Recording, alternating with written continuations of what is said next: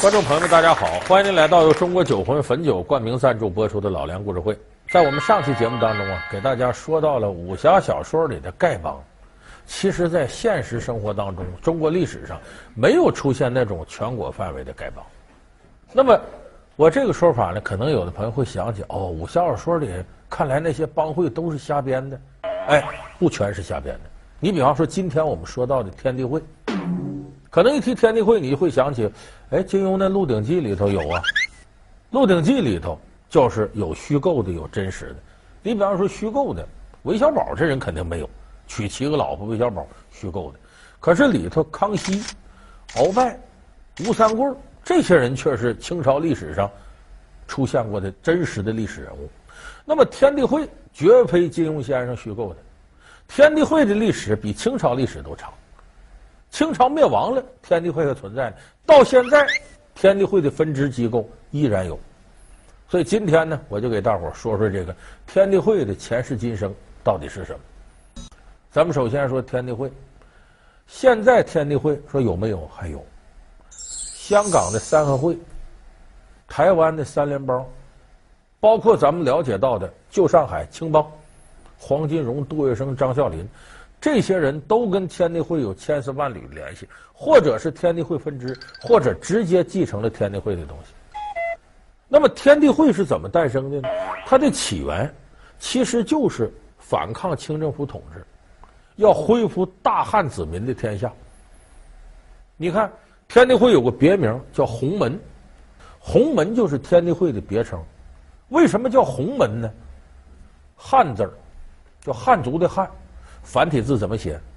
咱们现在可能一比划，有的年轻朋友不知道。汉汉字繁体的汉字去了土地那个土，剩下的就是红字，比喻什么呢？咱们大汉民族啊，没了土地了，被满族给占了。我们知道满族什么大清吗？所以汉失其土为洪，洪门什么意思？我们大汉民族没土地了，得要回来，反清复明。而且这红呢也决定了天地会一个切口，叫三八二十一。有人说胡说吧，三八二十四吗？你看这红字，三点水为三，这边是共同的共，下边这两撇一撇一捺是八，三八上头红字两个十一个一，三八二十一，这是洪门的切口。所以这个我们再看，呃，香港那个警匪片《黑社会之以和为贵》里边就提到了洪门。他会里边有个传说很有意思，说康熙年间的事儿。说康熙年间呢，在这个西北地区啊，就中亚一带有个西鲁国，这西鲁国呢兵强马壮，经常侵犯呢咱们这个甘肃啊这一带。康熙一看派兵打仗，打不过人家，说人家功夫高。康熙说这怎么办呢？悬皇榜吧，写了皇榜，说乃有这个呃高人呐。会武术的，你们能来为国报效也行。结果没人敢接着皇榜。正这时候呢，福建莆田大家知道南少林，南少林里边呢有几个武僧，跟方丈合计合计呢，说咱不为得这赏钱，咱也得为国效力呀。就这么着，南少林纠集了大概一百二十八名武僧，北上帮助清朝军队打西鲁国，把西鲁国打得稀里哗啦。得胜回朝了，这些和尚境界很高。我们是为国效力，我们不图赏赐，都没去北京，直接从甘肃打完仗，回到福建莆田南少林。这事儿本来是好事儿，可是过了一段时间呢，有一些对他们立军功不满的清廷大臣，跟康熙说：“皇上啊，这可不是好事儿，你琢磨琢磨，这些少林武僧打仗居然没要你赏赐。”可见背后有更大图谋，即使没图谋，你琢磨琢磨，这么能打仗，他哪天他老实就行了，他要造反，那不就心腹大患吗？哎，康熙一听，这可不是个事儿，于是呢，康熙派人到这个福建莆田少林寺，经过周密的布置，一把大火把福建莆田少林寺千年古刹烧个灰飞烟灭，里头人大多数都烧死了，只有五位苏家弟子年岁不大跑出来了。这五位苏家弟子呢，叫蔡德忠、马超兴、方大洪、胡德第、李世开。所以这五位又称为洪门新五祖，就是成了天地会最早的雏形。这五个人为反清复明，所以这个是天地会源头啊，内部这么传。那么这个肯定是历史传说，不存在这事，因为呢，从来就没有哪个国家叫西鲁国，没有。而且康熙当年也没有下令烧过福建莆田少林寺。福建莆田少林、南少林确实着过火，但那是火攻和尚意外造成的，跟政府迫害没有一丝一毫关系。所以这个是传说。那么呢，有一点可以肯定的，天地会跟郑成功有关系，因为我们都知道，传说里头呢说这个洪门五祖呢找了一个军士叫陈近南，咱们看那个《鹿鼎记》里头有陈近南。为人不识陈近南，便是英雄也枉然。韦小宝的师傅那是个大英雄。在下陈近南，请问，哼，我曾经听人家说过，为人不知陈近南，就称英雄也枉然。哼，古人讲过，楚随三户，亡秦必楚。更何况我汉人，比鞑子要多百倍。韃子势力虽大，只要我们汉人子孙万众一心，何愁不能驱除胡虏，还我河山？这个陈近南，传说当中，他就是郑成功的军师，叫陈永华。当时郑成功跑到台湾那边，把这个荷兰红毛鬼子打跑了，手底有几员厉害的将领，一个是陈永华，一个是刘国轩，一个是冯锡范，还有施琅。就后来的靖海侯施琅，陈永华是他手底下的总军事，足智多谋，所以到现在为止，我们基本可以理清天地会的诞生呢，其实就是贫苦的中下层人集合起来，在反清复明的号召之下，形成了自己的帮会势力。咱们有的朋友看过那个黑社会电影，黑社会的头一部叫《龙城岁月》，里头就对天地会入会有非常细致入微的描述。到来何事？来拜天地会。拜会何事？反清复明。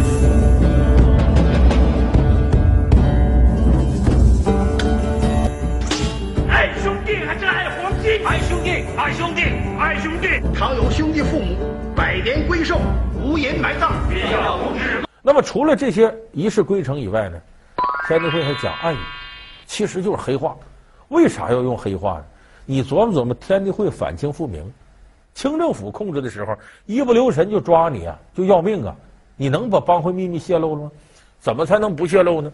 那就是说黑话，就是他们自己有自己的暗语。这暗语是什么呢？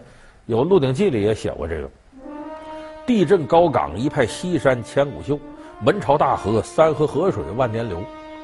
后来简化成呢：地震高岗千古在，三河河水万年流。地震高岗。一派西山千古秀，门朝大海，三河河水万年流。原来你也是天地会的兄弟，那请问，你烧的是几炷香？完蛋了！天府地母，反清复明，青木堂为香主，你好大的胆子！有的比这个呢还要简单点说。你从哪儿来呀？明。你上哪儿去啊？清。为什么这么回答？去清，反清复明嘛，把清朝去了。哎，一听你这有明有清，这是一伙的。还有的说，今晚这月亮怎么不明啊？啊，要复明得带团圆石，复明，带这个字号的。咱们看《鹿鼎记》里边也有这个？韦小宝拜陈近南，所以他有他一套很独特的话语体系。反清复明的话语体系，他就防止，哎，是帮会兄弟，政府还抓你呢，咱别把秘密外露。除了这个之外呢，还有一些独特手势。你像，既然是帮会会众，说也有劫道的，那你走道碰着帮会人要劫你咋办呢？你就把三个手指头一按住心口上，表示咱们是一伙，你别劫我了。这个有点类似什么呢？过去啊，小偷，我们叫老月儿。呃，老岳是骗子，小偷叫熔点。说小偷这门里头呢，说你万一这个你是小偷，小偷同行还偷到你了咋办呢？说涉及到钱，这个钱呢很有意思，怎么叠？咱平常人叠钱是叠好了吧？怎么往兜揣呢？你注意看，是不是这么揣？它比较好揣吧？这个这边叫独边，单个；这个边叫毛边，是两扇的。咱一般人揣钱肯定是毛边朝上，独边朝下揣里头了。小偷不能揣，小偷是这么揣，独边朝上，毛边朝下，这是违反常规的。因为你这么揣钱，他也不容易揣，他非这么弄。所以真有小偷一偷，手指伸你兜里一夹，他就能感知是这边朝上，这边朝上。一摸这边朝，哎呦，同行，大水冲了龙王庙，不要一家人不认一家人，手缩回去他就不偷你了。所以这就是行内的一些暗语，哪个行都有这个。那么这个手势不光是用来说都是同行，也有的呢表示呢，咱们很友好，都一家人。你比方他常用的手势，天地会，这两个手指头弯曲一点，这个伸直了往胸前一弄，这叫三炷半香，意思咱们在一块烧香磕过头的，咱就是一伙。答案语咱是一伙啊。这个其实这手势啊。古往今来通用，大伙儿一看这啥？OK，这不是吗？这仨直的，这俩弯的吗？所以这是它独特的手语系统。还有的手语系统呢是暗号，比方说我这遇到难处了。那个清末开始茶馆盛行，我到这个地方我得请求一下，江湖同道，咱们的会中人帮助。怎么帮助呢？我这有难，这假如说这是茶杯，这是茶壶，我这茶壶把这茶杯倒满了，然后呢，这壶嘴儿啊。正对着这个茶杯，这么放着，你想想，这都是挺别扭的。咱们正常人哪有把这壶嘴对着自个儿对茶杯这么放着？倒完了，你这假如斟完茶顺手肯定这么放啊，把得冲里呀，他这样嘴儿冲里，这么对着。如果这里头有天地会人在茶馆一看，哟，这哥们有难了，我能帮你，怎么帮？走到跟前，你好，把这碗茶拿起来，喝下去。啊，就知道他能解你危难。走吧，咱哥俩找个背景地方商量。说我要救不了你，这个会中人讲义气，我不能看着不管呢。说但这事儿我确实管不了，我有急事儿或者我力量有限。过去之后呢，把这杯茶拿起来泼地上，然后呢，把这茶再倒一杯，倒完了我再喝下去。又对不住兄弟，我这有急事儿，泥菩萨过河，自身难保，您呢自个儿解决去。哎，这是天地会的暗语系统。当然，这些东西现在社会基本上也就没了。哎，你要看香港那边，呃，有的三个会什么啥，那规矩已经和这个有很大的区别了。好，欢迎您回到由中国酒魂汾酒集团冠名赞助播出的老梁故事会。那么我说到这儿呢，有的朋友说，这套东西我们也知道，不就黑社会那套东西吗？又什么黑话，又暗语的，又手势的，啊，又互相说什么话的。其实天地会。他现在你看，在香港、在台湾哪儿以黑社会形式存在，那是新社会了，帮派转化了。最开始天地会干了很多好事儿，他甚至呢对晚清以来中国的政治版图产生了很深远的影响，也对于整个中华民族反帝、反封建、反外来侵略发挥了重要的作用。为什么我这么说呢？咱看看早期天地会，在这个清末的时候都有些什么人参加？大家记得秋瑾吧？虽说女子非英物，夜夜龙泉壁上鸣。秋瑾当年慷慨赴死，有名的女英雄，人称剑湖女侠。秋瑾就是三合会人，其实就是天地会人。你要嫌他腕儿不够，好事做的不够多，我再说一位，这位也是天地会人，谁？孙中山。孙中山为什么加盟天地会呢？我们都知道，孙中山先生为了推翻帝制。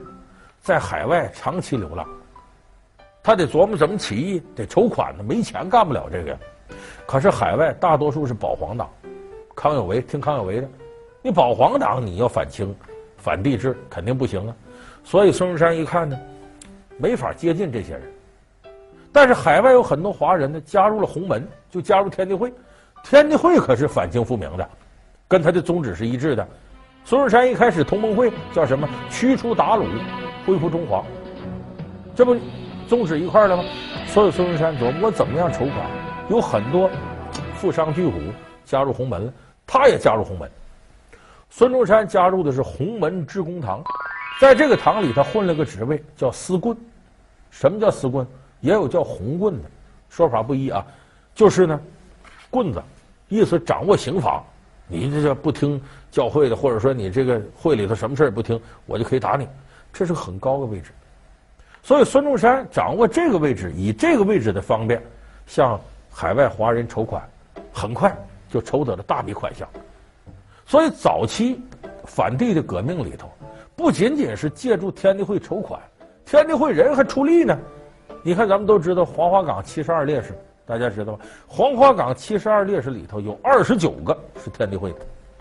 就说早期孙中山领导的起义里边，天地会是出人出钱。等于给这个反帝反封建呢提供了巨大的支持，包括后来孙中山甚至积极改造这个洪门，他不是加入了天地会的致公堂吗？孙中山把致公堂改成了一个有信仰的党派，叫什么？致公党。我说这致公党，很多朋友就想起来了。哦，对，咱们现在国家什么体制呢？叫共产党领导下的多党政治协商体制。这个多党是指什么呢？九三学社，啊，国民党、民进民盟、致公党。现在咱们这个国家民主党派之一的致公党，就是当年孙中山加盟的致公堂。说白了，致公党哪来的？就是天地会转化成的致公党。所以你从这个意义上讲，天地会那可不是说一个下午门呐，啊，如何如何低级啊，怎么怎么黑社会的这么一个帮会。他在历史上有着极为辉煌的反帝反封建的丰功伟绩。当然了，时至今日呢，这个社会昌明了，帮会呢，那基本上就以非法的形式存在了。我们说香港这个三合会，台湾的这三联帮，这确实是地地道道黑帮组织，但是它不等于一点意义都没有。它肯定不会像天地会当年那样，啊，有那么多的好事啊，反帝反封建。但是这些帮会的存在却有个好处。我们看这个刚才《龙城岁月》里的那些片段，其实等于给我们研究中国近现代的帮会历史提供了一个活化石一般的资料。他这个香港和台湾的黑社会组织，把原来天地会有些入会的仪程啊、仪式啊和一些资料完整的展示到现在，所以等于我们从这些渠道里边，等于是研究以前的天地会，我们能获得很多有声有形的资料。所以从这点来讲呢。你说香港的黑社会，也不算是一无是处。而且，咱们说实在的，现在香港、台湾黑社会早不是以前打打杀杀的概念了，黑社会现在也公司化，也按照什么 CEO 啊、股份制管理。也就是说，在现代机器轰鸣的工业化时代，黑社会是很难存在的。他如果要想存在，他只能把自己洗白，投身于正行。所以，我想这也是天地会当初的一个宗旨。就说穷苦人进我这会里边，大家集合起来力量，保证自己利益不受侵犯。如果现代社会是个文明、民主、法治的社会，那么有法律保护每一个人，当然也不需要帮会了。那么帮会最大意义什么？就如同公司、企业一样，保证大家的经济利益。所以我估计不久的将来，香港也不再会有这样的黑社会存在了。可能每一个所谓的帮会的民众，就会实现当初天地会创建时候那个宗旨。我是觉得这一天到来不会太远了。好，感谢您收看这期《老梁故事会》。《老梁故事会》是由中国酒魂汾酒冠名赞助播出的。我们下期节目再见。